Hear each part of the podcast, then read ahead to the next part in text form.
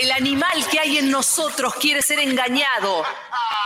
La moral es una mentira necesaria para no sentirnos desgarrados interiormente. Sin los errores que residen en los supuestos de la moral, el hombre habría seguido siendo animal. Pero de este modo se considera algo superior y se imponen las leyes más estrictas. De ahí que le horroricen los niveles más cercanos a la, animalidad. Humano, soy demasiado humano. Si fuera un animal, sería más honrado. Humano, soy demasiado humano. Como me arrepiento de haber bajado del árbol. Oh, no hay suficiente religión en el mundo para aniquilar a las religiones. No hay bastante amor y bondad en el mundo como para poder ser generoso hasta con seres imaginarios. Lo perfecto no ha de poder hacerse. Puede que la humanidad no sea más que una fase de la evolución de una determinada especie animal de duración limitada. El hombre salido del mono vuelva al mono y que a nadie le interese lo más mínimo el singular desenlace de esta comedia.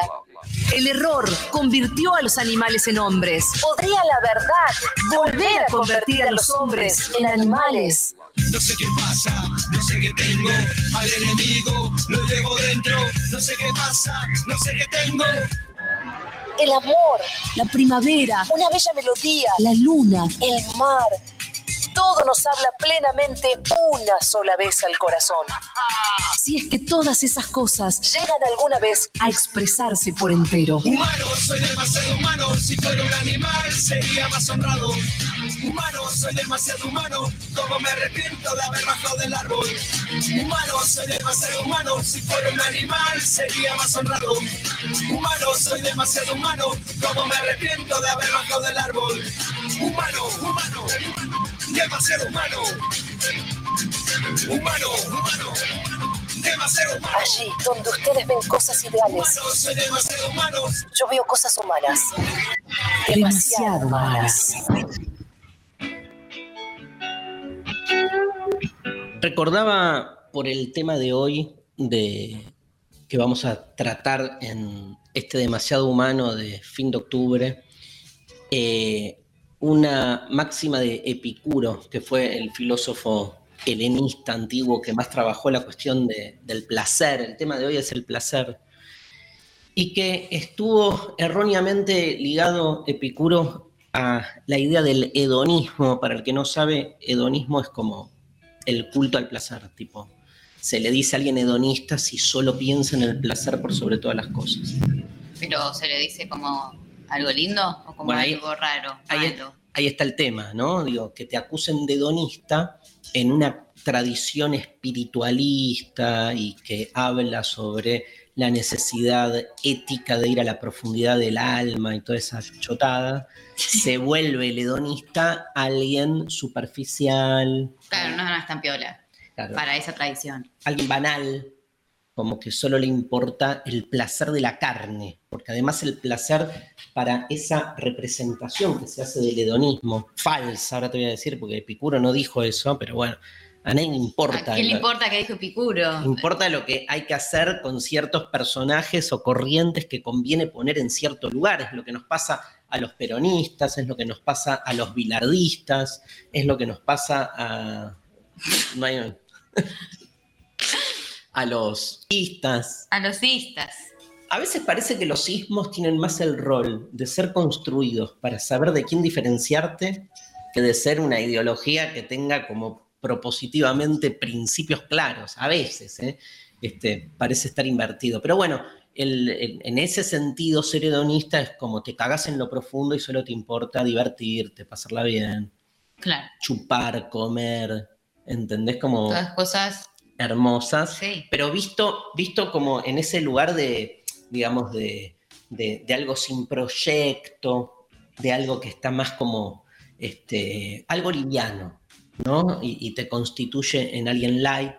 Este, está muy, muchas veces asociado mal también el hedonismo a los jóvenes.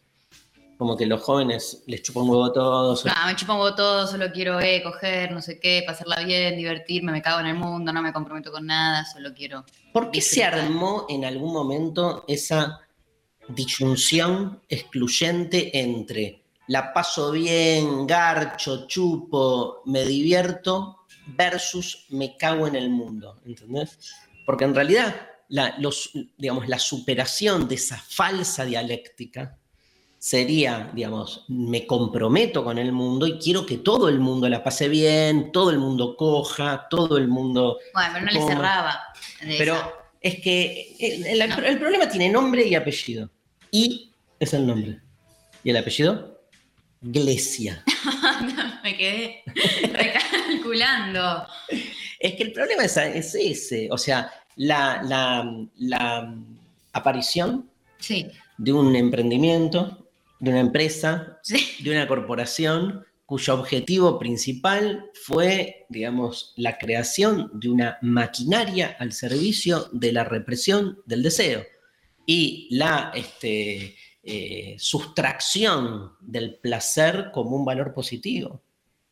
Este, con toda esa pelotudez de, de- de que eh, el placer no tendría que tener que ver con el cuerpo o con la carne. Vamos a charlar un poco de la diferencia entre cuerpo y carne, pero digamos, este, como esta especie de antinomia, donde Sí. si el placer tiene que ver con el cuerpo y la verdad tiene que ver con el alma, entonces el placer queda del lado de lo falso, del lado de la Mm. apariencia. Si a vos, María, lo único que te Sí. importa en la vida, hedonistamente, Sí. es la adquisición de placer, Sí. sos una mina sucia, No. corrupta, ¿Cómo? endemoniada, chota, o sea, y perdida, no tenés salvación, no tenés salvación.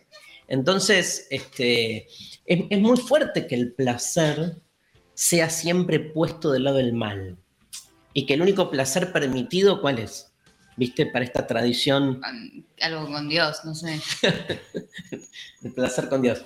Sí, no, pero no, eh, eh, tiene- no, no- no sería ni siquiera placer, porque es visto como algo. ¿Qué hay que hacer? Como. No, como que el placer está tan puesto del lado del cuerpo. Claro, no se lo denominaría. Claro, placer. placer es como entonces este, tu deber ser, o la felicidad, o tu misión en el mundo. Viste que hay como un, fl- un flagelo, una flagelación. Cuanto más sufrís. Además, además de eso, no, pero viste, Ah. digo, los curas que, que- que cuando sienten placer agarran el Ah, y se, y se- se se- pegan. claro, porque no, Pero- no pueden. Es que es distractivo. Si vos estás todo el tiempo pensando en comer algo rico, gozar, Hay que pensar en el prójimo. ¿te distraes de qué? Del, De, no profesar la religión, de cumplir eh, la misión de Dios. Sí. Pero me- detengámonos en pensar en el prójimo, Sí, porque tampoco causa placer. ¿no? Te da- el placer es individual. sí. O sea, no, no hay Pero te puede dar placer individual algo, algo colectivo, más o menos, no sé, raro. ¿no? Te pregunto, es una pregunta. No lo sé, para mí el placer es, es- es una experiencia de la carne, el placer. Sí. Lo mismo el dolor. ¿Pero puede venir de una experiencia colectiva? No, no, no la veo. Sí te puede, a vos lo que te puede generar es dolor que la gente esté mal. Sí. O te puede dar alegría, pero no placer. Pero no placer. Placer es una sensación inmediata. ¿Sabes lo que es esto? Mm, No. Inmediata. Ah. Porque inme- inmediata etimológicamente es el in, es un privativo. Medio, sin medio, sin mediación. Claro, ahí al toque, instantáneo. Viste que vos estudiás una carrera donde estudian los medios. Las métodos, sí. Todas las mediaciones. mediaciones habidas y por haber. Bueno, esto es lo que está afuera de tu carrera, el Claro. inmediatismo. ¿Entendés? El placer es inmediato. Te metes el helado de chocolate en, el- en la lengua, placer. No hay mediación. Ahora, si te pones a decir, oh, mirá las glándulas gustativas que están construyendo una sensación de placer y una experiencia del chocolate como algo rico, primero sos una boluda, ¿no? Pero aparte, el placer se te va a la mierda. Lo perdés. Sí. Yo creo que el que piensa el placer lo pierde. O sea, cuando tenés conciencia de wow, qué rico. Qué placentero esto, chao. Ahí cagaste. listo. O, o se, te, se te rebajó un poco. No, o estás todo el tiempo pensando, uy, esto es representero, tengo que disfrutarlo y, y gener- o sea, de verdad, como La- la sentirlo y no sé qué, chao, nunca más. Esa es la peor, boludo.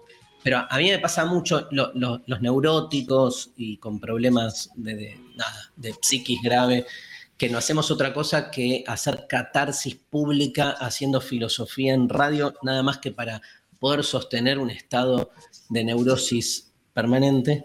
Digamos, ¿qué hacemos? Todo el tiempo estamos peleándonos con nosotros mismos porque no estamos disfrutando lo que hay que disfrutar porque el mandato dice que es un momento de disfrute. Odio esas situaciones, tipo, estuviste esperando toda tu vida ver este partido de fútbol o estar cara a cara con Sabela. Lo amo, Sabela, pero no, yo estaba ahí con él la primera vez que lo vi y era, ¿por qué no estoy disfrutando? ¿Por qué no estoy disfrutando? ¿Por qué no estoy disfrutando? Bueno, boluda. Qué verga. ¿Qué? Eso. Sí. Pero yo creo que hay gente como más feliz. No, no, o sea, hay momentos donde uno se da cuenta que, que es- está pasando un momento placentero y ese y quizás es solo eso, digo, ser- obvio que hay veces que se te termina porque lo sobrepensás y decís como, uy, tengo que disfrutar un montón, pero también hay momentos que decís, che, qué bien que la estoy pasando y quizás no te das tanta máquina y, y- y se prolonga ese instante, pero siempre es un instante, digo, nunca abarca un día entero o tres No, días bien. enteros. Igual- Hay momentos te pones del orto siempre. Está bien, Maru. Igual ahí estamos como ampliando la esfera del placer a algo más abarcativo que puede llegar a tener que ver con la felicidad. Hay mucho debate en filosofía si la felicidad tiene que ver con el placer o con otra cosa. Ok. Porque el hedonismo, de, de- hablábamos del hedonismo, es la teoría que insiste en que la felicidad es básicamente adquisición de placer. Ok. Pero el placer al mismo tiempo siempre es efímero, situacional, inmediato. O sea, no estás todo un día sintiendo placer. No, es un toque. Estás pasando bien, sentí bienestar, che, qué lindo día, o qué lindo, fui a la cancha, la estoy pasando bien, o fui a un casamiento, o estoy en una fiesta. Ahora, el momento del placer es un momento de eh, explosión efímera. Ok. Por algo la representación más fuerte que tenemos del placer es la orgásmica. Que el orgasmo, más allá de lo sexual, ¿qué es? Es al alcanzar un punto máximo de placer. Como que vos sentís el placer cuando llegás a un punto máximo. Podés estar, viste que, no sé, a mí me pasa con la comida, a vos también, que la comida nos da placer, Sí. pero tiene un, no es que estás todo el tiempo ¿Qué? Nada, llega un momento como que ya fue, ¿viste? O sea, la, el, el tercer kilo de la. Pero sí, si te lo comes de corrido, el- al tercero ya no es lo mismo. El primero quizás las primeras 15 cucharadas fueron hermosas y fueron orgásmicas, ahora después ya, ya está. ¿Cuánta, o sea, ¿cuánto Obvio. te puede durar eso? El, ter- el- ¿por, por qué llegarías a 3 kilos de helado? Es la pregunta. Está claro que ya no es placer, es problemas psicológicos graves Esa o necesidad. helado. Sí, ni siquiera. Para mí es como maneras de, de huir de ciertas cosas. Bueno, lo mismo con el sexo.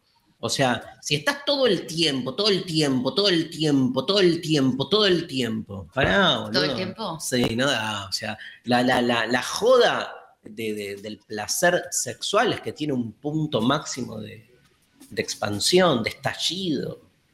Y que después podés sentir la, la- el silencio, ¿no? Para después volver a sentirlo. Estás todo el día. Es como que si estás todo el día en un gran orgasmo, después no tiene gracia. No el tiene orgasmo, gracia. Como que ya está. No hay- tiene gracia. Aparte, no hay nada superador en ese sentido. Digo, como llegaste a ese punto máximo, no hay otro punto más máximo como. ¿Viste cuando te enamorás de alguien y empezás, ay, te quiero ver todos los días porque es increíble? Al quinto día, boludo, te querés pegar un tiro en los huevos. decís, No, y tres meses después, cuando te ves a vos en ese quinto día, decís qué pedazo de pelotuda. Placeres. A ver, ahora voy a volver al, al hedonismo, pero nombremos placeres. Tenemos en el amor, Sí, sexo, amor, sí, placer. En la comida, sí. ¿qué más?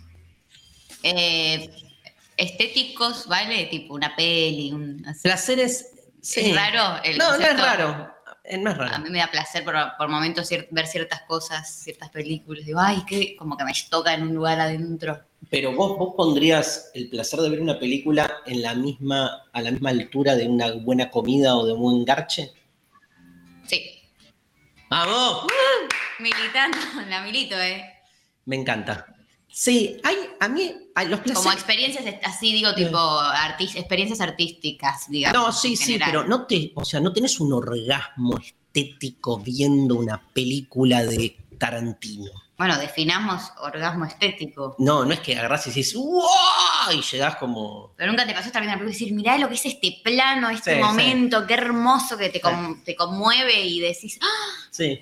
bueno, igual podemos, eh, Sí, es no sé relativo, ¿eh? O sea, eh, tiré yo esa, pero puede ser otra. ¿Qué, qué otras opciones? No, me quedé con Epicuro y, y- y te cierro la idea que empecé, que Epicuro liga directamente el placer Mm. con su eh, antónimo. ¿Cuál es? El de padecer, Claro, pero ¿qué, qué dirías? ¿Cuál se- Sufrir. Claro, el dolor. claro. Placer y dolor son como las dos coordenadas, tipo espacio-tiempo, tipo Las blanco-negro, tipo moneda de mierda, boludo. tipo. do- significado, significante. ¡Basta! No, porque ahí son tres: significado, significante y referente. No, bueno. eh, Sí, boluda, Saussure decía, eh, hablaba de los tres- Bueno, eh, eh, tipo salamín y queso. Una vez hicimos esto, ¿te acordás? sí, pero salame Bueno. que eso no, no porque en placer y dolor son Ah, antónimos. Ah, antónimos. son opuestos. Yo estoy tirando. Estaba tirando como cosas que vivan juntas. ¿Vos sabés que hay un fiambre detestable que se llama el fiambrín? Sí, no me copa. ¿Pero lo probaste alguna vez? Hace un montón. Es un asalto a la dignidad. en una época, tu abuela compraba fiambrín. ¿Ah, sí? Te quiero. Mira. Bueno. ¿Cuántas cosas los, eh, no? Tenemos familiares que hacen cosas y uno se pone, eh, se vuelve antónimo como, No creo, ¿no? De algún modo te implica. O sea, uno no elige su como el placer al dolor. Bueno, la cuestión es que el Epicuro dice, tiene una máxima, una máxima, digamos, que para él resume la idea de felicidad, que es huir del dolor y buscar el placer. Y es interesante porque nosotros lo vemos como dos figuras que están como este, relacionadas, Sí. pero sin embargo, esto es lo interesante del planteo de Epicuro, que para Epicuro hay placer cuando no duele. Ok. Como, como que está ligado, ¿viste? Vos decís, bueno, no, Y pero si el placer es efímero o es un momento instant, digo, es un momento en el tiempo, ¿significa que todo el resto del tiempo estamos padeciendo menos en ese ah, te momento? amo, te amo, Mar. Yo creo que sí. Qué triste. Pero él no dice que el estado, el estado natural sea el dolor, pero más o menos. ¿viste? pero si te está diciendo que es si te la está- falta de dolor Bueno, y solo es boluda, un momento pero- chiquito en el tiempo, te está diciendo, o sea, hacemos regla de tres simple y te da. Una, no, ¿cómo se llama? la Sí. Modus ponens. No, ¿Cómo escúchame. se llama el, el pensamiento deductivo, Modus inductivo, uno ponens, de sí. esos? Silogismo. Te quiero decir algo. ¿Qué, qué, qué razonamiento hiciste? ¿Cuál, ¿Cuál fue el que hiciste? Sí. Sí, el- si el dolor, sí, no, si el placer es la falta de, do- de dolor Sí. y el placer es solo un momento Sí. en el tiempo, como efímero, Ahí está. Ergo, ergo, todo el resto estás padeciendo. sí. Bueno, estamos muriendo todo el tiempo, podríamos pensarlo, y aparte estás siempre atravesada por una limitación, o sea, si vos no hicieras nada, dolería, porque tendrías hambre, te cagarías encima. O sea, claramente el estado natural del ser humano Sí. es está más cerca del dolor que del placer, por eso vamos en busca del placer y huimos del dolor. Lo loco es que Picuro dice que cuando lográs huir del dolor, sentís placer. Como que no es que las podés tener separadas, no es que vos huís del dolor, porque ¿qué diría una persona normal? A ver. Huís del dolor, Sí. eso no significa que adquieras placer. Ah, como que no siempre, claro. O sea, no Claro. siempre que uy, no es Quedás una neu- máxima, no es. neutra. Claro, como que puede haber un intermedio. Un intermedio, un neutro. Para él no hay neutro. O sea, si vos o dolor o placer, corta la bocha. corta la bocha, pero además, el, más que dedicarte a buscar placer, Hay que dedicarse a huir del dolor. y ahí tenés placer. Porque si te dedicas a buscar placer, el placer que encontrás te genera dolor. Porque te obsesionás. Epicuro, no, bueno, boluda. Te obsesionás con el placer. que es verdad, te obsesionás con el Pero te, placer. de otra manera te obsesionas con el dolor. Y pero ya te duele. Vos lo que tenés que lograr es huir del dolor, básicamente. Bueno, nada, eso. Este, ¿Y cómo? ¿Y qué dice? ¿Tienen 10 tips para huir del dolor? Te O- juro, tiene tips. No. te dice, ¿qué te causa dolor? Por ejemplo, Eh, el, el el miedo a la muerte. Ah, El amor, todo. Entonces te, te hace máximas y te hace como argumentos que te explican que no tenés que tener miedo a la muerte. Así te decrece el dolor. Bueno, El- medio border autoayuda. Sí, es la autoayuda de la, de la De la- antigüedad. claro. Pero, pero funcionaba. no comento. Yo, si a mí la autoayuda me, me, o sea, me garantiza volver a, a mi eje, pero boluda, pago lo que no tengo. Sí, me chupa todo un huevo, boludo. Neopragmatismo infinito. Dame una verdad y haceme feliz. Y yo entrego, pero todo, todo, todo. Parabaram, pam, pam, pam. Vamos a empezar con Charlie García, pero tenemos sorteo. Hay sorteo. Hay consigna, ¿no? Hay consigna, hay sorteo, hay de todo. A ver. Eh, ¿Qué es lo que te- más te da placer? Y sí, obvio. ¿No? Sí. O sea, era por ahí, claramente, la consigna del día de hoy. Eh, ya estaban llegando mensajes, quiero que sepas, y ni lo habíamos dicho, porque por redes ya salió, está circulando, qué es lo que más te da placer. Eh, participan entonces respondiendo esa consigna a través tanto de la aplicación de la radio como también de nuestras redes sociales, muy bien, Eh, participan por un lado para eh, pensar la comida Ujú. que vas a estar haciendo el 14 Voy a estar haciendo el noviembre. 14 de noviembre con la genia de Sole Barruti. Vamos a hacer un conversatorio, un diálogo llamado Pensar la comida. Vamos a trabajar tres temas, la gula, lo animal y el colapso que se viene. Este, y va a ser un diálogo en el Conex de dos horas, así, pa, pa, pa, ATR, ATR. diríamos. ATR. Muy bien. Y por otro lado también participan por la- tu clase de mañana. De Descartes, que la acabo de terminar. Está buenísima. Está muy buena. ¿Sí? Te digo al final, Dale. pienso en lo existe. No, no. Bueno, termina así, no. boluda, pienso en lo existe. Hace todo un razonamiento y dice, ¿y de qué es de lo único que no puedo dudar? No puedo dudar de que estoy dudando. Si dudo, pienso. Capo. Y lo mismo te cuento que si te vas con el placer. Bueno, nos dicen qué es lo que más les da placer entonces y participan por esos premios. ¿Sabes lo que dice Sophie Cornell? A ver. Que le da placer. ¿Qué? Lo que más placer me da es bajar la persiana para dormir la siesta, tomar una cervecita en la playa y sacarme el corpiño cuando llego de la calle. ¿Qué aplaudís, boluda? ¿Qué aplaudís? La siesta, la banco, ese momento que uno cierra todo, Pero, se mete en la cama y Sofi, duerme así. con, con onda te digo. O sea, lo que te da placer es la siesta.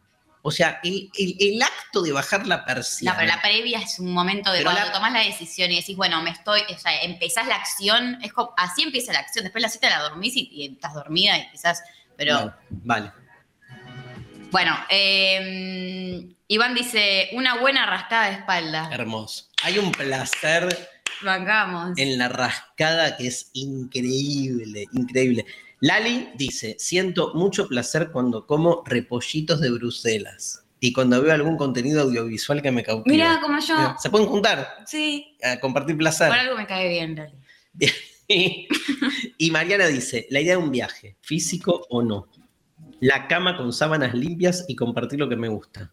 Bien, Mariana. Bien. Bien las sábanas limpias. Es el momento en que entra tu cuerpo a la sábana recién. Cuando tocas la sábana limpia Ay, y fresquita, Sí, porque cuando está ese frescor, de la- cuando das vuelta a la almohada y del otro lado está bien fresca. Panabaram, pam, pam, pam. Panabaram, pam, pam, pam, pam. Panabaram, pam, pam, pam. Panabaram, pam, pam. Vamos, Lali. Panabaram, pam, pam, pam. Demasiado humano. Un ticket para viajar por las fronteras. Sabés, Maru, que volvimos a convocar a Esteban Vieda, que estuvo hace poco, hablando de los mitos, creo, que es un filósofo argentino que se dedica a estudiar la obra de Epicuro. Mariana este, lo, lo entrevistó. eh, Esteban, eh, filósofo, docente en la UBA, publicó dentro de la colección Revuelta Filosófica de Editorial Galerna, que está buenísima, siempre la nombramos, este, el, el libro di- dirigido a Epicuro.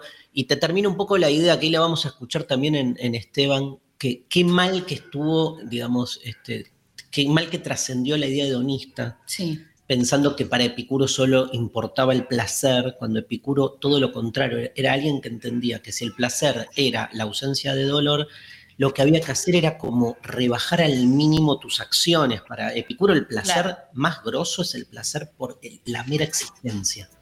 imagínate, casi orientalista en un punto, como, digamos, el placer por, por lo mínimo, porque todo lo que ya genera como un desborde, como nosotros más pensamos el hedonismo, desde el desborde, te, te genera dolor.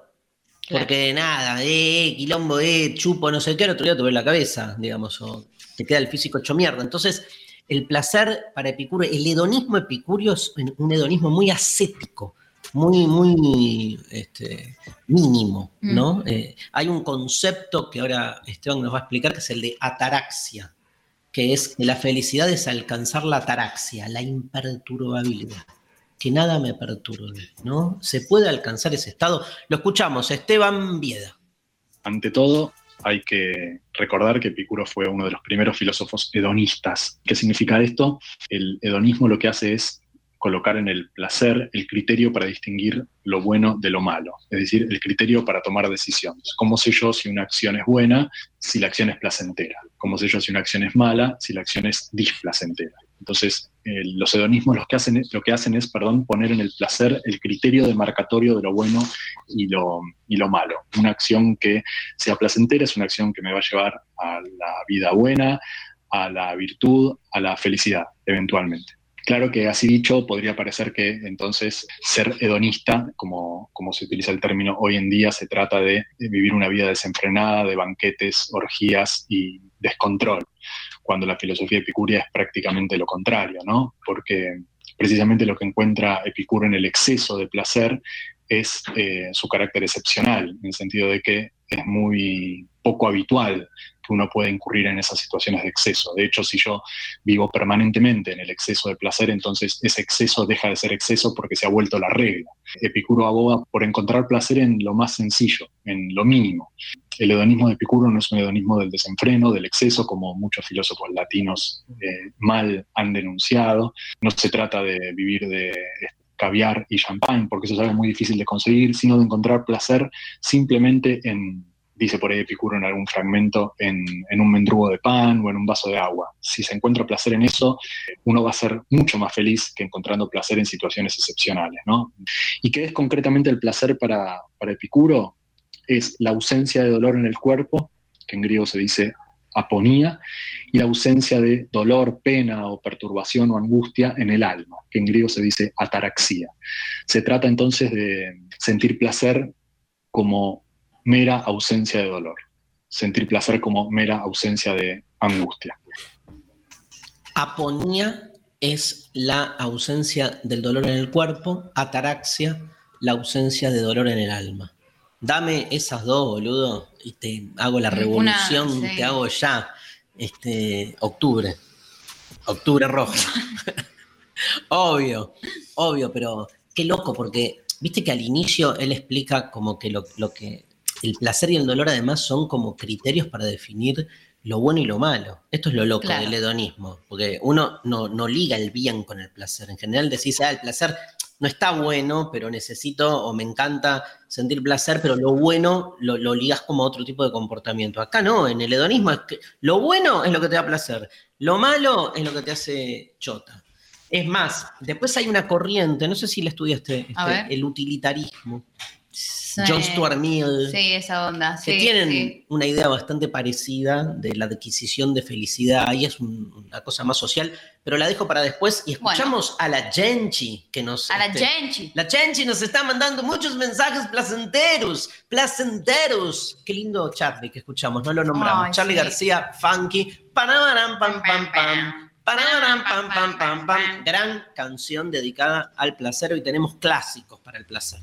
¿Qué dice la gente? La gente dice, por ejemplo, por la aplicación cordobesa nos manda, me da placer cagar a la mañana, es como bajar 30 kilos de golpe. Hay, una, hay un momento de escatología pura donde se te abre el, esfínter, el esfínter, boluda, se te abre el esfínter y esa sensación de impureza, de carga de demasía que tiene tu cuerpo se aliviana en el hecho extractivo del, del soneto. También cuando te aguantaste mucho tiempo es lindo. ¿No? Sí. Hace mucho tiempo ser pis, por ejemplo, venís con la vejiga reventada y de repente largás. Tipo, ah, Ay, al fin. qué bueno. O cuando tenés mucha sed, al revés. También. E incorporás ahí. E incorporás. O sea, siempre es ligado a una falencia, ¿entendés? y algo a medio límite. Sí. Eh, Iván dice, ir a la cancha, que te peloteen todo el partido y ganar 1 a 0, opio. Obvio que se disfruta mucho más eso que ganar con soltura, ¿viste? Estás con soltura, ¿qué haces, boludo? Te aburrís.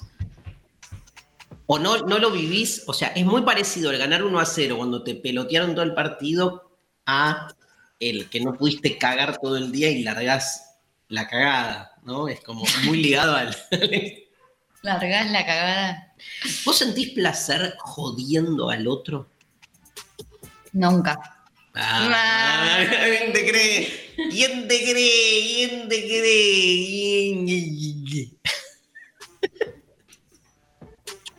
El placer de perdieron. O Y un poquito.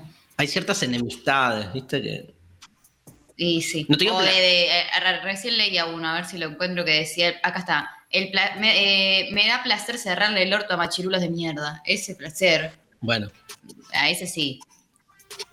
Bueno, eh, nos dice acá Chaqueña, por boludo que parezca, nada me da más placer que sentarme después de, de volver del gimnasio liquidada. Hay algo, viste, del placer corporal después de hacer mucho y ejercicio. claro, porque Te quedas ahí como en un estado medio drogui. tienes razón.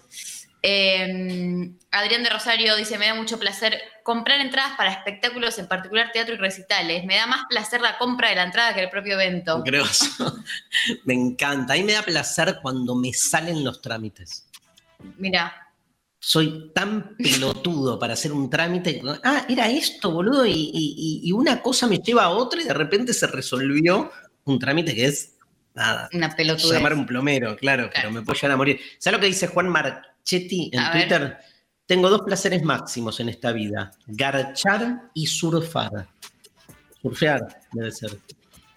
Los intercalo y así nunca me excedo. Es infinito. Pero los días de olas que le agrego sexo a la noche es la máxima expresión de hedonismo. No hay nada que me genere más placer. Mira, Y hay gente, viste, como que a mí dar clase me genera placer. Hay como una adrenalina, no sé si es lo mismo que surfear, pero... no creo. No, pero aparte porque yo tengo que trabajar más con el cuerpo, boludo. Alexis dice, me da placer ese momento, segundos después de haber entregado un parcial, sin interesarte si te fue bien o mal, es sacarse un peso de encima. Sí, ¿no? Sí, re, Sí. re, re, re. María está por rendir. Yo estoy por rendir y estoy con- queriendo llegar a esa instancia en la que decís, ya está, quiero que, que llegue el momento en el que entregué y, y, Y chao. y chao. Mayor placer, dice, Clau fue y es la risa y jugueteo de mis hijos. Qué lindo. Sí. Para mí, hay ciertas carcajadas y felicidades de los chicos chiquitos desde la inocencia y la entrega que me da mucho placer. Pero bueno, no son placeres similares, ¿no? También hay que armar como una especie de taxonomía del placer. Lupe dice, me da placer apretar granos, oler y olerle las patitas a mi perra, olor a salame. apretar granos a mí también. Ese momento en el que apretaste tanto y, Y sal- sale la salta toda la mierda, que está dentro de la piel, que tiene que estar afuera y lo apretaste tanto que explotó. Dice Inesa Rodes, lo que más placer me da es tener razón. Me encanta. Excepto, dice, por el sexo y el dulce de leche. Eh, Melissa nos dice, no hay nada que me genere más placer que llegar o estar en mi casa un día de lluvia. Sí. Muy bien. Eh, porque es un placer no hegemónico, entonces es un placer ligado a la tristeza, ¿viste? Que está bueno también, a cierta melancolía. Dejémonos de joder con el placer asociado al consumo infinito de lo material, a la, a exacerbación frenética de los cuerpos, el placer como ¡Eh! ¡Pum para arriba! ¡Fiesta, fiesta! Pará, todo bien, una fiesta y al otro día tirate a ver la lluvia, boludo. Re. En esa línea, Juli dice: Lo que más me da placer es despertarme y tener a mis gatos durmiendo encima mío, caminar bajo la lluvia de verano y tomar una sopa calentita en una noche de invierno.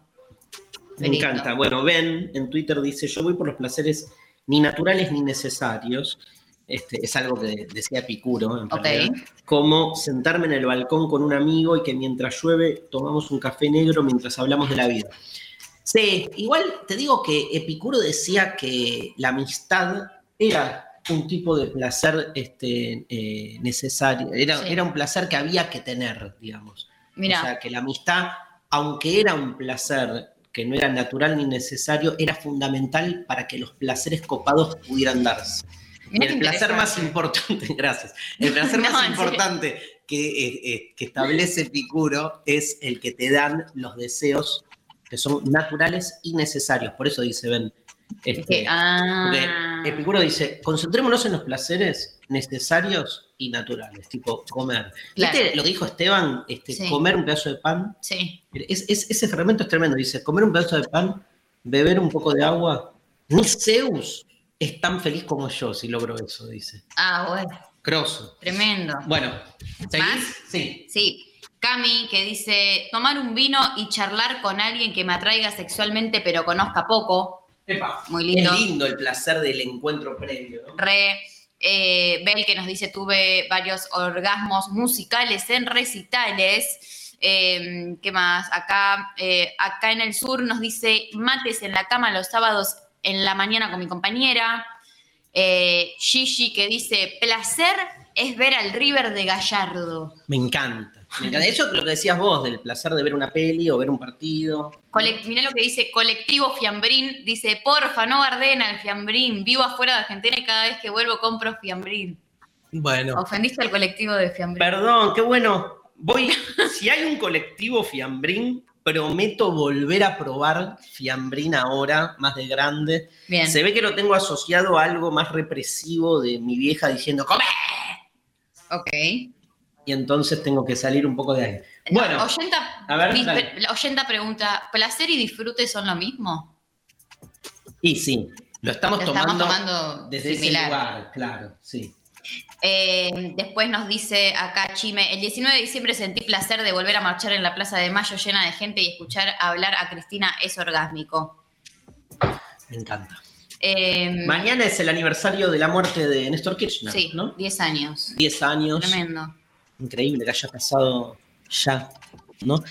Bien, te quiero, viste que lo, lo escuchamos a Esteban Sí. Vieda, quiero escuchar ahora a una filósofa eh, que fue docente mía, filósofa y docente, una grosa de las filósofas argentinas más importantes que hay, se llama Esther Díaz, es un placer leerla y escucharla, filósofa, docente, fue la primera doctora en filosofía de la Argentina que defendió su tesis sobre Michel Foucault, su último libro se llama Filósofa Punk, y Mariana le preguntó qué dice la filosofía sobre el placer. Escuchamos a Esther Díaz. Es difícil encontrar eh, reflexión sobre el placer en sí mismo. Es cierto que tenemos nada menos que un libro completo escrito por Foucault, bueno, que él mismo le puso el uso de los placeres, o sea que no es que no haya ocupación sobre el placer, lo que pasa es que no se ha creado concepto suficientemente fuerte sobre el placer. Y, en el caso de Foucault, ¿qué es lo que hace entonces? No, no define lo que es el placer, así como no define lo que es el poder, a pesar de que es el filósofo del poder, digamos, del siglo XX, eh, pero sí se ocupa de ver cómo se practica, cómo se lleva a la práctica. Entonces, así como lo hizo con el poder, que nunca quiso dar una definición del poder, pero que dedicó gran parte de su vida a estudiar cómo se produce el poder, podemos decir lo mismo con el placer. El placer yo creo que es eh, la gran deuda que la filosofía nos ha dejado para que nosotros, los filósofos del mañana o del presente, del presente y del mañana, respecto de quienes pensaron tanto el deseo, nos ocupemos de reflexionar sobre el placer. Porque justamente, ya que hablé de Foucault, en una entrevista que él hace eh, con los estadounidenses Dreyfus y Rabinov, mm, habla de que la fórmula cristiana pone el acento en el deseo, tal como lo, había puesto la filosofía tradicional. Y cuando le preguntan específicamente eh, sobre ese par, deseo, placer, él dice, no podría decirse que la fórmula moderna es el deseo subrayado en la teoría y aceptado en la práctica, ya que se debe liberar el propio deseo. Pero los actos no son importantes. Lo que es importante es el deseo, y no tanto el placer. Porque ¿qué es el placer? Nadie sabe qué es el placer. Nada menos que Foucault dice, nadie sabe qué es el placer. Así que yo creo que es un concepto para construir entre todos y para seguir pensando. Impresionante, Esther, lo que nos trae. Este, de un Foucault que en los cuatro tomos de historia de la sexualidad viene trabajando la cuestión del deseo, la cuestión de la sexualidad. Y como bien decía Esther, el, volumen 3 de historia de la sexualidad se llama El uso de los placeres y es una genealogía de lo que eran los placeres en la antigua Grecia. Este, y el modo en que se fueron después instalando y que fueron eh, también este, trascendiendo hasta nuestros tiempos. Es muy interesante cuando nosotros, hacemos una lista de qué es lo que nos da placer y lo comparás con otros tiempos u otras culturas. Nada, que ver. Nada que ver, nada que ver, pero hay, hay marcas también, ¿no? Que de algún modo quedan.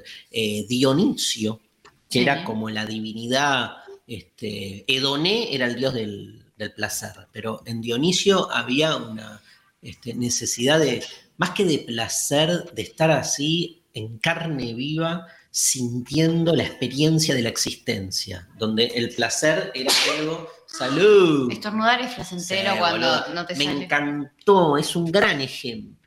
Un gran ejemplo. Soy, mira, mira, te la tiré justo. Sos la, tesis 11 de Marx. no, para, tanto no, tanto no. Estás cambiando la radiofonía.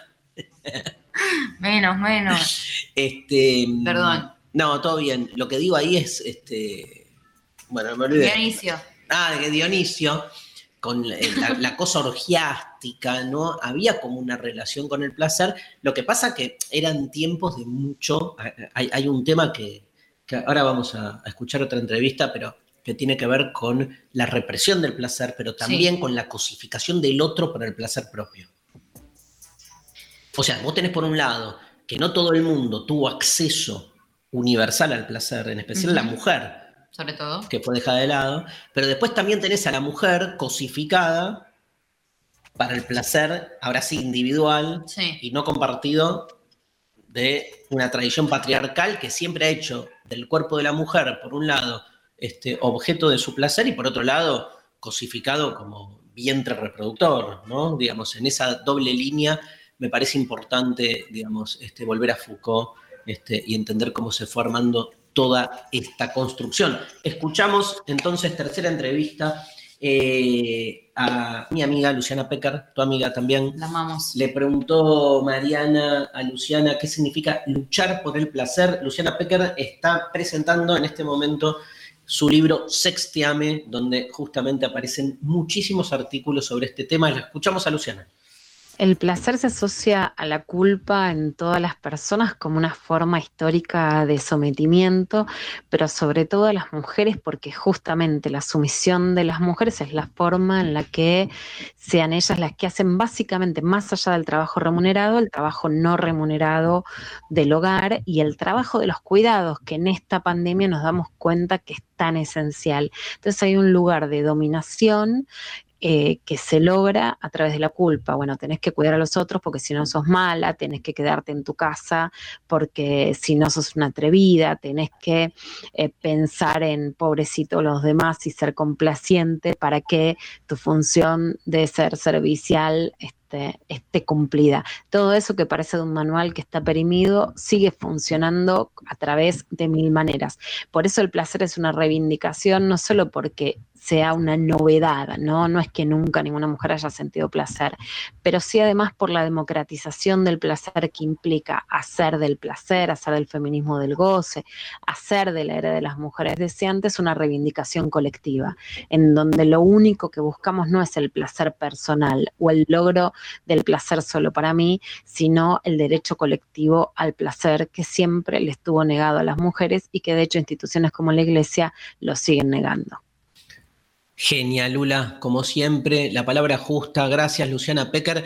Nos vamos a escuchar un poco de música. Dale. Un grupo que hizo del placer en la danza, en la estética, en el baile, este, una militancia, sobre todo cuando surgieron en plena dictadura para mostrar que las relaciones con el placer eran también una forma de pelear contra un sistema de represión como fue el de la dictadura militar, que afectaba, además de la violencia, el, aniquilamiento concreto de personas, afectaba en la vida cotidiana este, las posibilidades de cómo nos relacionamos con nuestro deseo. Y por eso este, un grupo como Virus este, empezó a hacer eh, música, una música que llamaba a la danza, al disfrute y sobre todo al placer y obviamente este, no, no era algo bien visto, ¿no? Las formas de resistencia a veces son muy, este, muy disímiles, ¿no? Uno piensa es, eh, uno contra uno, no, o sea, este, grupos como Virus hicieron un montón para que mucha gente, entre ellos yo, tenía 14 años, descubriera en su propio cuerpo eh, formas de este, salirse de esa represión constante e íntima que configuró la dictadura en el día a día. Demasiado humano. Demasiado humano. Artefacto filosófico.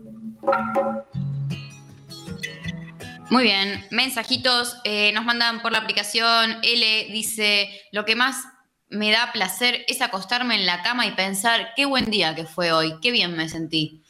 Qué lindo, sí, sí, no me suele pasar. Yo creo que el placer es una experiencia de la carne, me parece como más, y no, no le huyamos a la palabra carne, pero nada, esto es democracia. Obvio. Opinator. Opinator, todo, es. Eh, y como dijo Esther, Esther Díaz, o sea, los filósofos no se han puesto de acuerdo en qué es el placer, mirá si no vamos a poner de acuerdo nosotros.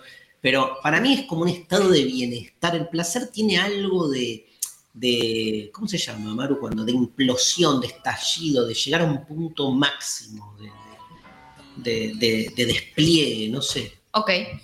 Lo ligo más al orgásmico yo. Este, con todo lo que eso implica. No digo que te comes una chocotorta y sentís lo mismo que en un garche, pero, y es cierto que comiendo la chocotorta no tenés ese punto máximo, pero me parece que el placer es una experiencia que uno tiene con el cuerpo y que lo siente en ese momento y, como que lo apresa con la percepción sensorial del cuerpo y dice, ah, es, ¿no? Hay, algo ahí de, de disfrute, como decía el oyente. Sí, totalmente. Eh, Noé Neuquén nos manda, siento mucho placer cuando encuentro belleza en el arte, una peli, un buen libro, una foto, qué placer. Miquel dice, me placer me da el momento donde me doy cuenta que superé por fin un desamor. Saludos desde Costa Rica. Me encanta, cuando te das cuenta de, ay, sí, boludo. Pero es más alivio. Que sí, es alivio. Pero ausencia de dolor, ¿no? Como decíamos antes. Total. Mate nos pone, a mí me da placer llorar con una canción. ¿Estoy mal? Sí, muy mal. No, no está mal. No te eh, da placer, o sea, la pasás mal y, y podés decir como en el fondo, wow, o sea, estoy sintiendo, estoy experimentando algo. Eso está bueno, pero no sé si llamarlo placer. Bueno, no sé. Lu pone, placer me da la casa recién limpia, yo recién bañada en bolas mirando el techo. Mechi, me da placer hacer fiaca con mi gata durmiendo arriba mío, caminar por la ciudad con mi música preferida y comer chocolate. No, te metes con el fiambrín, Darío. Amo el fiambrín. El queso de cerdo sí que es un asco. Dice Karen Marcia. Bueno, no me meto, yo qué sé. Te, los pusiste en contra, los fiambrineros. Gil Gianio dice: placer es oler el olor a nafta y a libro nuevo. Amo los dos y te junto, te agrego pescado. No, el peor olor del mundo. Dame un bidón de nafta, un libro nuevo y un pescado. Juntos. tal cual. ¿Te da placer leer? Sí, obvio. Obvio. A mí me da mucho placer leer a Borges. Mira. Mucho. Lo leo y voy entendiendo el sistema y me encanta. ¿Y sabes lo que le da placer a Borges? ¿Qué? Bueno, lo escuchamos, Lali. Audio 2. Fragmento de una entrevista a Jorge Luis Borges sobre la lectura. Creo que la frase lectura obligatoria es un contrasentido. La lectura no ser obligatoria. Vamos a hablar de placer obligatorio. ¿Por qué? El placer no es obligatorio, el placer es algo que buscamos. Pues bien, yo he sido profesor de literatura inglesa durante 20 años en la Facultad de Filosofía y Letras de la Universidad de Buenos Aires. Y siempre les aconsejé a mis estudiantes. Si un libro les aburre, déjenlo. No lo lean porque es famoso, no lean un libro porque es moderno, no lo lean porque es antiguo. Si un libro es tedioso para ustedes, déjenlo. Aunque ese libro sea El paraíso perdido, para mí no es tedioso, o El Quijote, que para mí tampoco es tedioso. Pero si el libro es tedioso para ustedes, no lo lean, ese libro no ha sido escrito para ustedes. La lectura debe ser una de las formas de la felicidad. Pero lo que yo aconsejaría a esos posibles lectores de mi testamento, que no pienso escribir, yo les aconsejaría que leyeran mucho que no se dejaran asustar por la reputación de los autores, que leyeran buscando una felicidad personal, un goce personal, es el único modo de leer. Si no, caemos en la tristeza de las bibliografías, de las citas. Genio. La lectura debe ser una forma de la felicidad. Leer por placer, ¿no? A mí, yo este, sumaría cuando podés encontrar, porque yo haría como esta extrapolación. A Cuando ver. tenés que hacer un laburo, Sí, bueno, vos estás estudiando para el parcial, sí, que tenés mañana, el miércoles. sí. No te da placer a esta altura, porque querés como Cero. meterlo adentro. Odio todo lo que leo.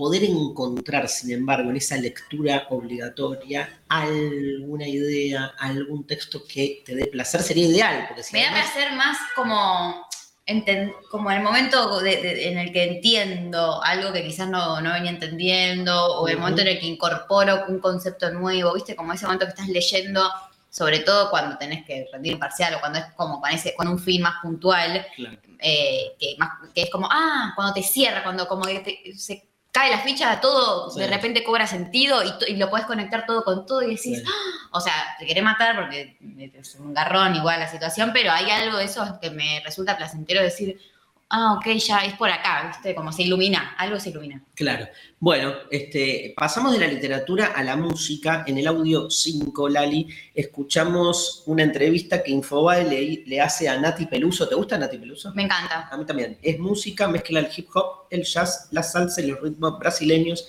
Tiene varias canciones en las que se habla de comida y por eso la periodista le pregunta sobre placer y comida. La escuchamos. Me encanta la comida y últimamente reflexionando me di cuenta que sí, que la uso mucho. Tampoco era muy consciente, pero es una de las grandes pasiones de mi vida, la comida. Me aporta mucho placer, mucho disfrute, como el sexo, ¿no? Entonces, ¿por qué no incluirla en lo que me resume como, como artista Mm. y como persona, que es mi música, ¿no? Total. Pero es verdad que también en la comida reside esa ironía, ¿no? Esa risa a, a- a la industria sí, musical o comercial, o de no poder incluir determinadas cosas por miedo a que no se entienda o por miedo a quedar raro. A mí me gusta la comida, a todos nos gusta la comida, todos comemos para Sí. vivir. Y si puedo llegar a, a plantear a la comida como algo poético, como lo que es para todos nosotros, pues Qué mejor, ¿no? sí, claro. Me encantó cuando Nati dice liga el placer a la ironía. Sí, Porque también, al ser el placer algo no debidamente correcto en su totalidad, Sí. como viste esto que decíamos al principio, que si solo pensás en el placer sos una superficial, una boluda, ¿sí? Eh, Sí, pero te ponen en ese sí, lugar, sí, sí, sí. digamos. Eh, si es el placer por el consumo, No, ahí... ahí sos una es chetaje banal y superficial. Pero si sos una, digamos, persona que se caga en todo, porque por algo es el descompromiso también, ¿no? Este, también te ponen en un lugar como de, de- de cierto individualismo, aunque seas copada, ¿no? Digamos, es como que se nos exige cierta enajenación del placer, como que algo tiene que doler, porque como el mundo se está cayendo a pedazos, Vos no podés no puedes pasarla bien, claro, ¿viste? No puedes disfrutando estar- algo si... estás estar- cogiendo, viste, ahí disfrutando bárbaro y la gente se muere de hambre. es un tema, boludo. La comida nos encanta, no sé qué, ¿no te da como culpa en algún punto hablar tanto del placer por la comida? Sí, Obvio. obvio, todo nos da culpa.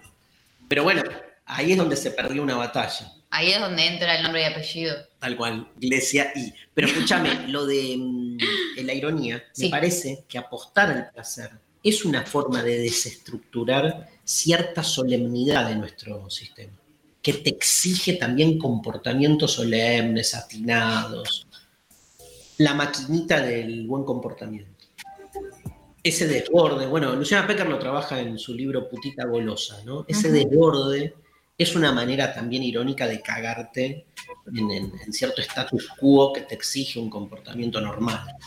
Escuchamos, este, ¿te gusta mm, el programa de Miguel Granados y siempre te pregunto a Martín, Martín Garabal? Sí, me re ¿Cómo se llama? Últimos cartuchos. ¿Cómo se llama la columnista que tienen de sexo? La licenciada... Cecilia Sí, C. ¿Querés saber lo que dijo sobre placer y sexo? Claro que sí. Vamos. Vos pensás de tu semana. Dormís ocho horas, laburás ocho horas. El resto, ¿cuánto tiempo le dedicas a algo que tenga que ver con el erotismo o con el placer o con el deseo? O sea que tu cabeza está sin Sí, ningún pero pensamiento ¿estamos hablando del deseo de, del solo hecho de acabar, de- de sentir placer físico o del deseo, por ejemplo, con tu pareja? Una cosa es lo que pasa en lo vincular y otra cosa es lo que me pasa a mí. Yo puedo no tener deseo con mi pareja, pero todos los días me hago la paja. Entonces no es que tenés un problema de deseo. Hay una cuestión de encontrarte con el otro que nos exige desde otro lugar, que no es lo mismo que te exige el baño, dos minutos, solo, que no pensás. Casi como una descarga física. Completamente. Como ir al banelco en vez de ir al banco. Claro. Que estar con alguien, relacionarte, conectar, Digo, nos cuesta a veces mucho más lo que es la intimidad que lo que Sí, es lo sexual. entregarte. Entonces, además, a veces pasa que como parejas llegás del laburo y tenés la situación de la rutina, el escenario rutinario, igual. que cómo haces para cerrar el telón y abrir y que sea un escenario erótico. Está buenísimo, ¿no? Porque, digamos, una cosa no, no quita la otra, como dice Cecilia. Este, uno puede. Una cosa es el deseo que se construye con alguien, Sí. y otra cosa es el placer que uno puede encontrar, este, na- nada, en su propio cuerpo, digamos, que lo Sí, de tenemos, forma individual. lo tenemos muy ligado igual, ¿eh? Eh, Es como. Al otro, decís. Lo tenemos muy ligado al otro y a ciertos, eh, o sea, eh, es muy común también que ante una crisis vincular se te apague, entre comillas, el placer sexual. Como que decís, bueno, no, viste, me, me tomo un tiempo así como de, de- ¿cómo se dice?, de abstinencia, como Sí. para regenerarme, pero que podría estar claramente escindida una cosa de otra, ¿no? Del mismo modo que no dejas de comer rico porque te peleas con alguien, ¿viste? Y no sé, estabas acostumbrada a ir a comer y no sé qué, ya sé que no es lo mismo, pero podría, te podría pegar por ahí, hay gente que an- ante una... O dejar de escuchar cierta música. Claro, que a mí te me repasó. muchísimo, te da mucho Porque placer. te hace acordar al pelotudo ese. Todo te hace acordar siempre a un pelotude. Yo te juro, ¿eh? no hay mierda que no me haga acordar a alguien, boludo. Malísimo. No entiendo por qué Dios creó al ser humano en la necesidad de este, el vínculo. Si alcanza con uno mismo y con los fantasmas que uno se crea, con los amigos imaginarios. Yo era feliz con mis amiguitos imaginarios de chico, boludo. Bueno, pero eran otros. ¿Qué otro? Estabas vinculando con. con- Con con- una enfermedad mía. bueno, pero no dejaba de ser eh, la figuración de un otro. Yo creo que Dios es sabio y que cuando uno se muera van a aparecer los amiguitos imaginarios ahí a, A recibirte. Sí, a ¡Hola, decir- Darío! a despedirme. Ah, a despedir. Chau. Darío. ¿Querés saber este, lo que... No, bueno, ¿querés saber lo que piensa la ciencia sobre el placer? Sí.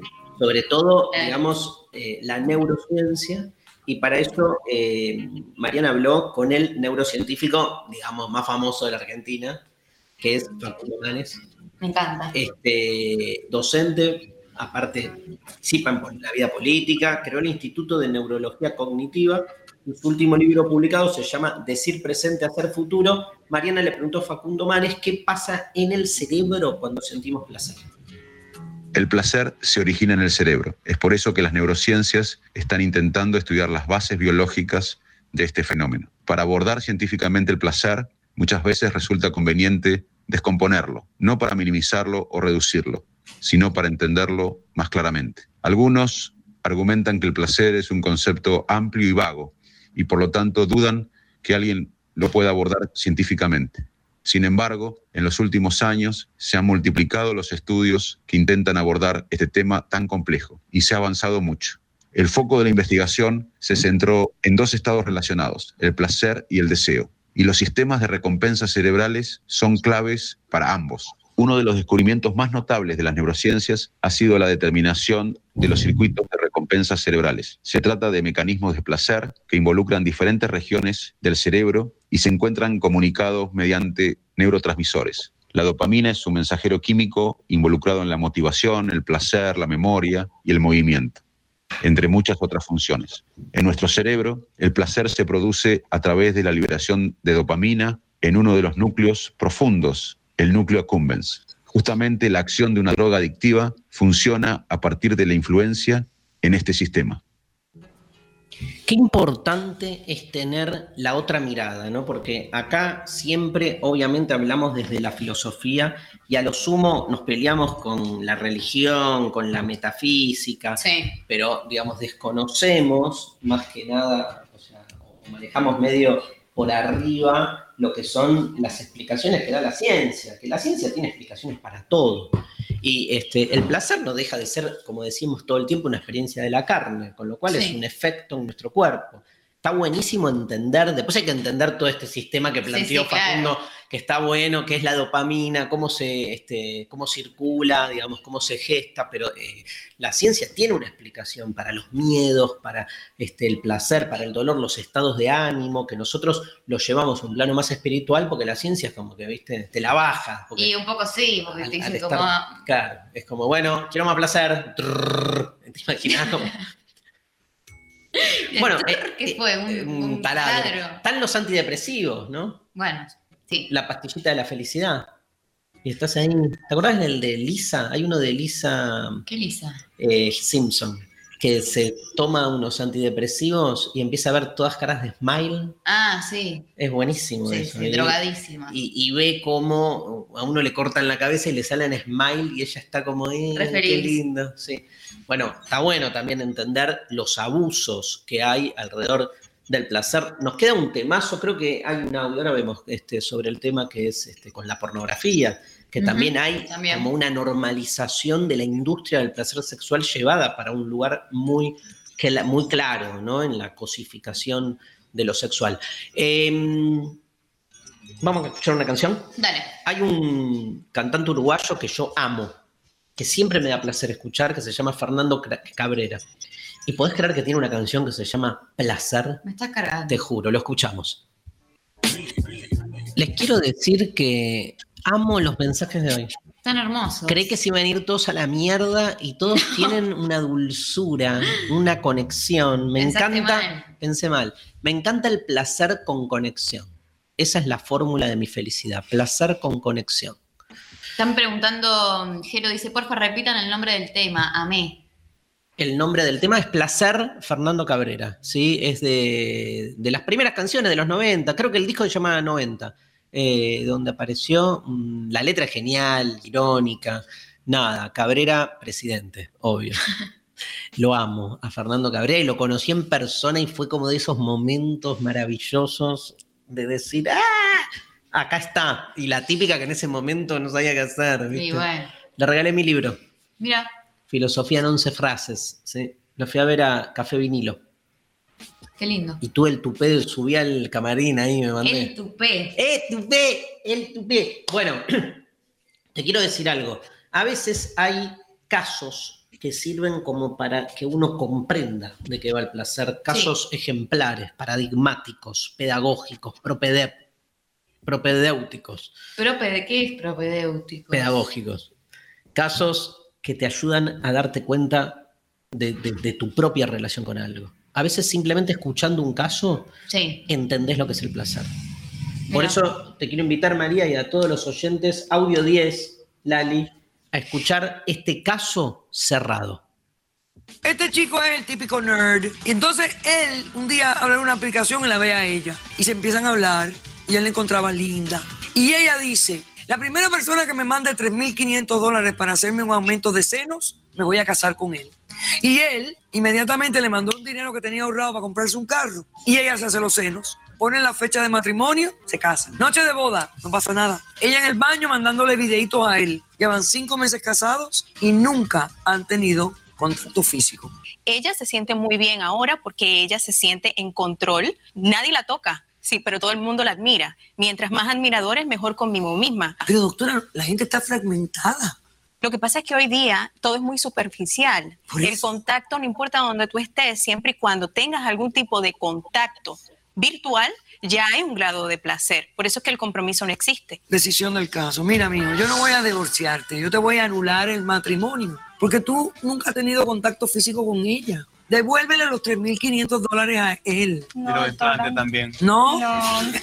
Devuélveme los implantes. Váyanse los dos a ver a un psicólogo. Ustedes los dos están locos como una cabra. Increíble. No entendí, ¿qué le dijo el chabón cuando le dijo devolverle el Los dinero? implantes. Ay, no, no puedo creer, no escuché, no puedo creer, boludo. Me encanta que le- los terminó mandando al psicólogo también. Y, y ella, ella dice que están locos como una cabra. Bueno, Primero, pobre cabra. ¿qué tiene que ver la cabra? Nada que ver. Pero escúchame, este, me encanta cuando la doctora Polo dice, este, el ser humano está fragmentado. ¿Qué es? Este, ¿Lo estudiaste en, en en tus materias en comunicación, la fragmentación de la subjetividad humana por la doctora Polo. No puedo creer, boludo, pero aparte, ¿por qué? O sea, el, el tema es que el chabón se queja de que no coge. Claro, y que y la doctora Polo igual se pone en el lado de si no coger no, no, no vale el matrimonio sin coger, entonces ¿quién eh, dice? entonces devolverle la plata, los implantes, todo. Pero yo lo que no entiendo es, Se anula el matrimonio. en el acuerdo, el acuerdo era Ella dijo casarse, no dijo coger. No, claro, casarse. O sea, el que me dé la guita, eh, me caso. Pero él dio por supuesto que casarse venía con Garchi. Con un montón de cosas. Y que- bueno, no, ¿quién hermano. dice? Yo estoy con la mina, ahí, de frente a. Mal, mal la doctora Polo. Mal la doctora Polo de una. Las drogas, Sí, ¿dan placer? sí. no sé. ¿Está drogada, loca? ¿Está drogada? Eh, eh, eh. Vamos a escuchar a una eminencia en el caso de las drogas, este, también muy conflictivo, que es Antonio Escotado, Espinosa.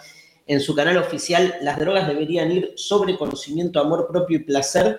Este, Escotado es filósofo, escritor, tiene un libro de 1989 llamado Historia General de las Drogas, su obra más celebrada que acá en Argentina generó un furor y Mirá. un rechazo en su momento.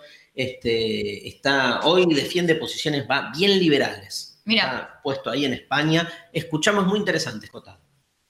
¿De qué van las drogas? Pues bueno, las drogas deberían ir de conocimiento, amor propio y placer, que son tres cosas dignas en cualquier situación y circunstancia. Debido a la prohibición y debido también a la fragilidad de la naturaleza individual, no solemos tener eso, sino que más bien se intenta, pues, hacer parches, buscar, por ejemplo, placeres tan absolutamente ridículos como depender de la heroína o depender de la cocaína, donde la sustancia, pues, tomada de una forma inmoderada, hace que no la sintamos, hacernos insensibles, hacernos tolerantes a sus efectos. Las drogas están ahí para sobrellevar mejor los pesares de la vida, para aumentar nuestro autocontrol y, por supuesto, para darnos momentos de placer o de menos dolor.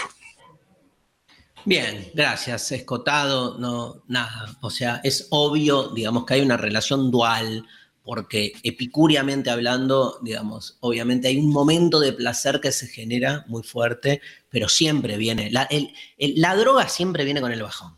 Sí, eso hay que tenerlo en cuenta. Claro, o sea, eh, entonces no hay una posibilidad de sustraerse al dolor. Vamos a escuchar, gracias este, por, el, por el audio descotado, para repensar cada uno, aparte su relación con, con- con ciertas formas en las que uno cree que puede escaparle al dolor. Me interesa eso. Porque yo creo que hay una búsqueda en, en el drogarse que tiene que ver con el placer, pero hay una búsqueda más de evasión también. Eh, no digo que todo sea así, pero en esa búsqueda de evasión me parece que es como, digamos, querés resolver algo generando otro problema, ¿entendés? Como querés O sea, resolver no, no hedonistamente, no estás zafa- queriendo escapar de, de- del dolor, del o dolor. querés pero te generás más Pero dolor. claro. No es que podés zafar de eso. Bueno, es muy interesante que la religión, como decíamos, tuvo una relación bastante conflictiva. Entonces, le queda a la religión una tarea de reconciliarse con el placer. Sí. Porque la verdad, digamos, si no, este, eh, queda como esa deuda, ese pendiente de haber sido una de las maquinarias de construcción de la represión del placer. Este, por eso está bueno también los intentos que se dan contemporáneamente, no es lo mismo ser religioso hoy que hace dos mil años. Claramente. Mariana Collante entrevistó a Silvina Chemen, que es rabina, Mira, ¿sí? Este, religión judía, comunidad Betel, eh, y defiende los derechos reproductivos de las mujeres. qué bien. Con lo cual le preguntó Mariana a Silvina Chemen por qué en general los discursos religiosos asocian el placer a la culpa. Cada religiosidad tiene su discurso y a su vez cada religiosidad tiene diversos discursos sobre diversos temas. Yo puedo decirles que el día más sagrado para el judaísmo es el Shabbat, una vez por semana hay un día sagrado y la prescripción es Vekarata la Shabbat Oneg y llamarás a este día del Shabbat placer, deleite y somos prescriptos a, sentir placer espiritual y placer corporal. y mm, respecto a eso también la postura judía que el cuerpo fue creado por Dios, todo fue creado por Dios, y en esa creación todo lo que corresponde al cuerpo eh, y a sus funciones es divino. Y entonces también el placer sexual es un dato de la divinidad, no tiene que ver ni, ni con una dimensión menor, ni una división entre cuerpo y alma, el alma pura y el cuerpo impuro. Para la tradición judía no existe tal dicotomía, tal contradicción, así que el placer para la tradición judía no se asocia a la culpa, se asocia a un mandato de habitar todos los aspectos de la creación y también el placer es uno de ellos. Clarísimo y bueno, nada, podríamos decir autocrítico en algún punto también, este, que está muy bien. Digo, no hay, no hay nada más bello, este, a mí no me da nada, nada me da más placer en eh, los grandes discursos conformadores de sentido que su propia resignificación, que es volver a leer algo desde otro lugar y pelearse con las lecturas previas, me parece fundamental. Por eso la Biblia sigue siendo para mí un librazo, porque le sigo buscando vueltas, lo sigo deshojando como un alcaucil eterno. Un alcaucil eterno. Un alcaucil eterno que no termina nunca. Bueno, vamos, escuchamos una canción y se viene, y nos va el último bloque. Sí. Se viene Mariana Collante, mensajes de oyentes, ganadores. No terminó, ¿eh? parece que sí, pero quedan los últimos 20 minutos de programa. Escuchamos, ¿lo conoces a Freddie Mercury? Sí. Queen. Humano. Demasiado humano. Somos lengua. Somos lenguaje.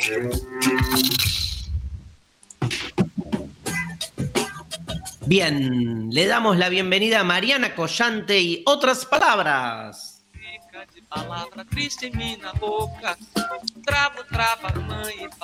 Hola Marian. Hola, ¿qué tal? ¿Cómo andan? Bien, qué placer. no lo dijiste hoy. Qué, placer. ahora. Claro, lo tendrías que haber dicho antes, al principio. ¿Qué tal? Buenas tardes. Una nueva emisión de Demasiado Humano. Un placer.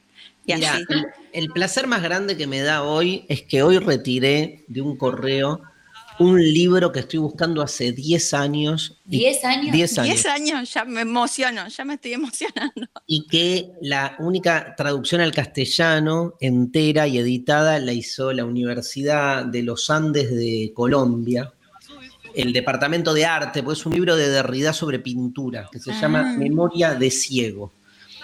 Y lo tengo en mis manos, no, no puedo creer. Igual me pasa eso que le decía a María, como que 10 años esperando y ahora que lo tengo es como, Ya está. ya está, es como, se me, fue, me bajó un poco. Y el placer es la búsqueda también, ¿no? Estar ahí. No, pero es, es el, mi, mi psicólogo diría que yo estoy más atrapado por el deseo que por el placer. Como me dice, desea menos y, y sentí más placer.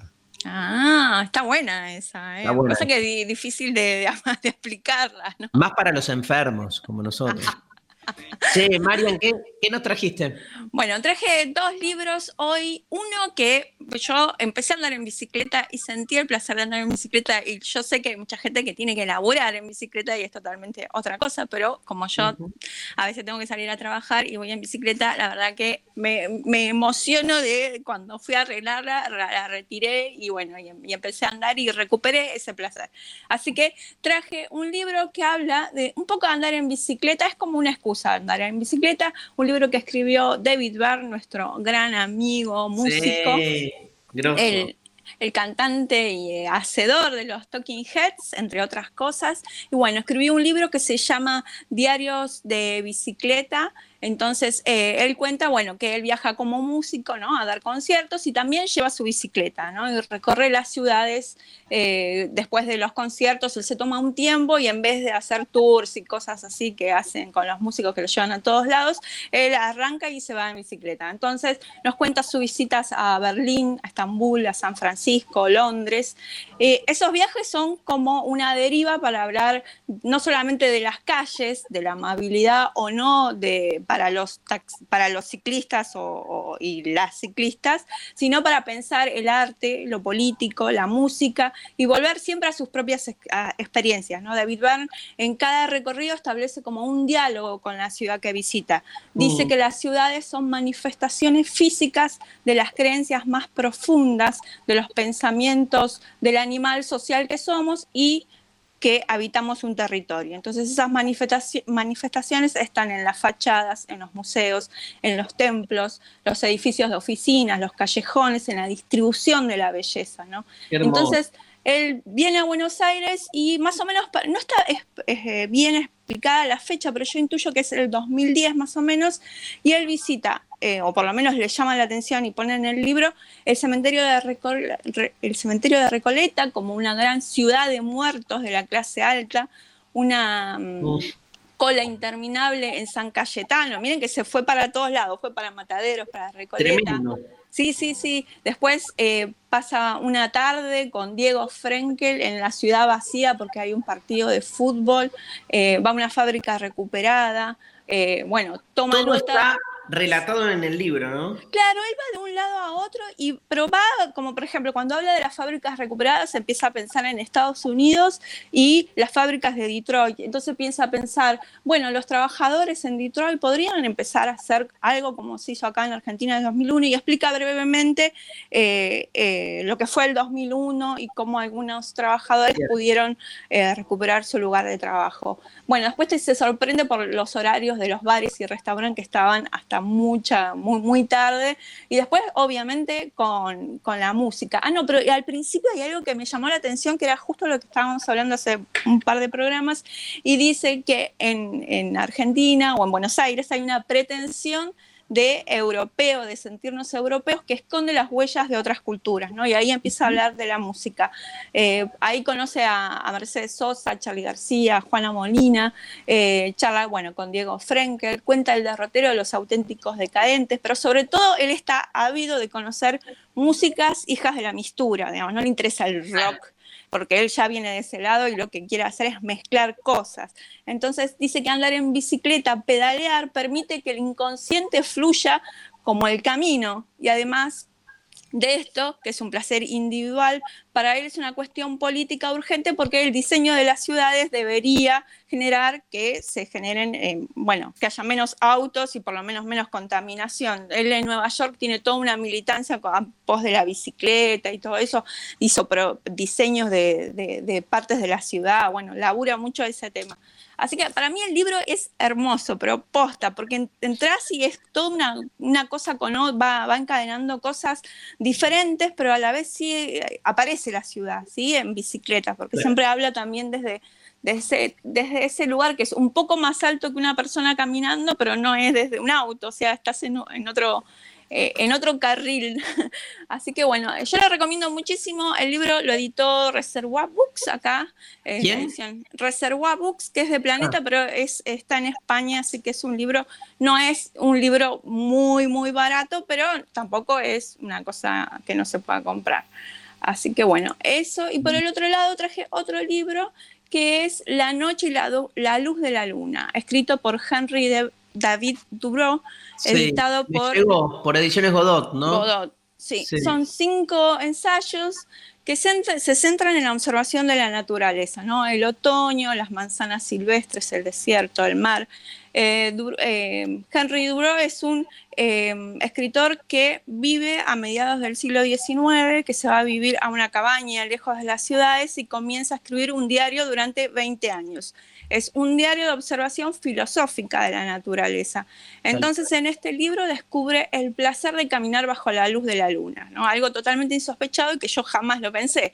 Eh, entonces, para incitarnos, dice que hay una belleza despierta que está ahí afuera mientras nosotros estamos dormidos. A lo largo del texto va citando autores, mitos, otras culturas para explicar cómo es la intensidad de la luz, de la luna, cómo cambia la jerarquía de nuestros sentidos cuando caminamos durante la noche. La vista ya no nos ayuda tanto y se agudizan el oído, el olfato, lo más primitivo. Un paseo a la luz de la luna es para el poeta y para el viajero un momento de regocijo del corazón y de extrema creatividad, pues la luna influye en todo lo que está sobre la tierra, dice este hombre, así Hermoso. embelezadísimo. Bueno, Tremendo. además, sí, es hermoso, es poético y me parece que a las personas que están elaborando todo el tema ambiental y, y todo eso, me parece que aporta una mirada total, es actual la mirada y una revalorización de la naturaleza y esa posibilidad de contemplar sin, sin intervenir, ¿no? Como que tratar de intervenir lo mínimo posible porque siempre estás jodiendo a la naturaleza de algún modo. Así que eh, esta es otra de las recomendaciones. Gracias, Marian. Increíble. Este, te dejamos un gran abrazo. Buenísimo el programa de hoy. Este, el libro de David Byrne me parece increíble. Sí, a, a vos te va a encantar porque aparte Sí. habla de mucho de música, ¿viste? Cosas Claro. que hemos... No, y hemos aparte lo amo, lo amo a él. sí, sí, lo amás, posta, ¿eh? De una. María Stanriver tiene algo para decirnos. Tengo cosas para contarles. Eh, por un lado, hablamos de la actualidad del Sistema Universitario Nacional. El jueves 29 de octubre, desde las 11 horas, se llevará a cabo un nuevo encuentro virtual de la Red Universitaria de Educación a Distancia de Argentina, Rueda, del Consejo Interuniversitario Nacional, con motivo de conmemorar los 30 años desde la constitución de la red. El evento contará con dos, con dos paneles, construcción colaborativa del legado de la red Rueda y el legado de Edith Lit- Litwin en homenaje a la escritora, investigadora y pedagoga argentina. Coordinan Verónica Weber, Alejandra Guzmán y Dalia Varas. La jornada contará con la transmisión en vivo y en directo por el canal de YouTube del CIN. Siguen las novedades del Consejo Interuniversitario Nacional en cin.edu.ar. Y por otro lado, nos llegan también noticias desde el sur del Gran Buenos Aires. La Universidad Nacional de Quilmes se suma al programa Argentina Futura y convoca a docentes, investigadores, estudiantes, personal administrativo y de servicios, graduados y a la comunidad en general a participar del Foro Universitario del Futuro, un espacio de diálogo y debate colectivo creado para pensar y construir ideas para el país de los próximos 20 años. La Universidad Nacional de Quilmes invita a todos los interesados a ingresar al foro virtual y sumar sus reflexiones. Toda la, toda la información sobre el programa Argentina Futura la encontrás en argentina.gov.ar o en unq.edu.ar. Hay ganadores. Hay ganadores. ¿Te los cuento? Dale. ¿Te interesan? Me interesa. Quiero ver, a ver cada uno lo que dijo. Bueno, eh, para pensar la comida, Sí. gana, por un lado, por Twitter, Emilla, que nos dijo, me da placer que el placer me sorprenda, cuando no lo planeo y de repente escucho una voz cantando o leo un párrafo de un libro y el cuerpo se me estremece. Placer puro sin planearlo ni esperarlo. Me encantó. Primera ganadora. Primero. Excelente. Antes de seguir con los ganadores, quiero escuchar a ¿Qué? mi amiga Sí. Paula Mafía, Ok. porque Paula también fue parte de las entrevistas que hicimos para este programa. Dale. Y Mariana le preguntó qué significa para vos el placer y sabés qué, Paula, que es cantante, guitarrista, compositora, su último trabajo musical se llama Polvo. ¿Y sabes cómo se llama el que viene? ¿Cómo? Placer. La escuchamos. Yo siempre imaginé al placer como una guía, ¿verdad? Es, es esa intuición que al satisfacerla nos indica un poco cómo se rige lo que queremos de la vida, como si la vida fuera un gran juego de frío-caliente, ¿no? Frío, frío, tibio, tibio, caliente. A mí el placer me organiza, me orienta y me parece que además el placer tiene algo transversal a la mente, al cuerpo y al espíritu. Me parece que en ese sentido atraviesa estos tres anillos que, que moderan nuestro, nuestro ser, que a veces uno domina al otro, uno está por encima del otro, ¿no? Generan jerarquías un poco, la mente sobre el cuerpo, ciertamente, en nuestra sociedad, y me parece que, que el espíritu, ¿no? Como depositario de, del alma o de las emociones, qué sé yo, para diferenciarlo de, de, la mente, eh, el espíritu me parece que modera un poco en relación a los dos, o bueno, por alojarse más claramente a través de los sentidos en el cuerpo. Me estoy yendo de tema. El placer es eh, revolucionario porque puede corromper cualquier tipo de idea, para bien y para mal, y por lo tanto eh, es contagioso. Entonces, me parece que, gozar, gozar de belleza, gozar de, satisfacción, gozar de, buenas cosas, contagian al entorno. Es muy importante eh, alimentarse de, cosas y darle lugar a nuestro placer, porque vamos a generar una pequeña revolución entre las personas que tenemos cerca y así, una pequeña blanda, blanda y expansiva, pero arrasante. Qué genia, qué genia, porque todo eso después se ve en las canciones de Paula. Gracias, Paula Mafía, como siempre, por la buena onda. Total. Bueno. Quedan eh, tres ganadores. Quedan tres ganadores. En segundo lugar, también para pensar la comida, gana por Instagram Juli, que dijo, Hay un placer casi universal. Es el de reventar burbujas de plástico de un producto nuevo que compraste. Me pasó hoy con el libro este. Vino y lo- no pude caminar tres cuadras. tuc, tuc, tuc. Hermoso. Eh, y para la clase de Descartes eh, ganan dos personas que escribieron por la aplicación, así que ya les decimos que eh, ellos, por favor, manden un mail a demasiado humano gmail.com, demasiado humano. Eh, desde Necochea nos escribieron, me da mucho placer cuando renuncio a algún trabajo de mierda. Me encanta. Divino. Y eh, Minor Vinor que nos dijo, placer me da los días festivos donde la humanidad acata el sentido de su existencia. Ninguno. Ese sentimiento de detenerse y solo disfrutar el día a nivel colectivo es maravilloso. Bueno, nos mandan un mail Impresionante. a demasiadohumano.com y eh, para les otros, les otros dos los contacta la producción y coordinan todo. Y nos fuimos. Lali Rombolá, como siempre, gracias. Un beso enorme por todo. Sofi Cornell, Iván Santarciero y este, la grosa de Mariana Collante en la producción. María Stanriver, un placer. Nos vamos con los redonditos de ricota, Lali, con todo. La Parabellum del buen psicópata. Esto fue demasiado humano en la Futurock. Hasta el lunes que viene.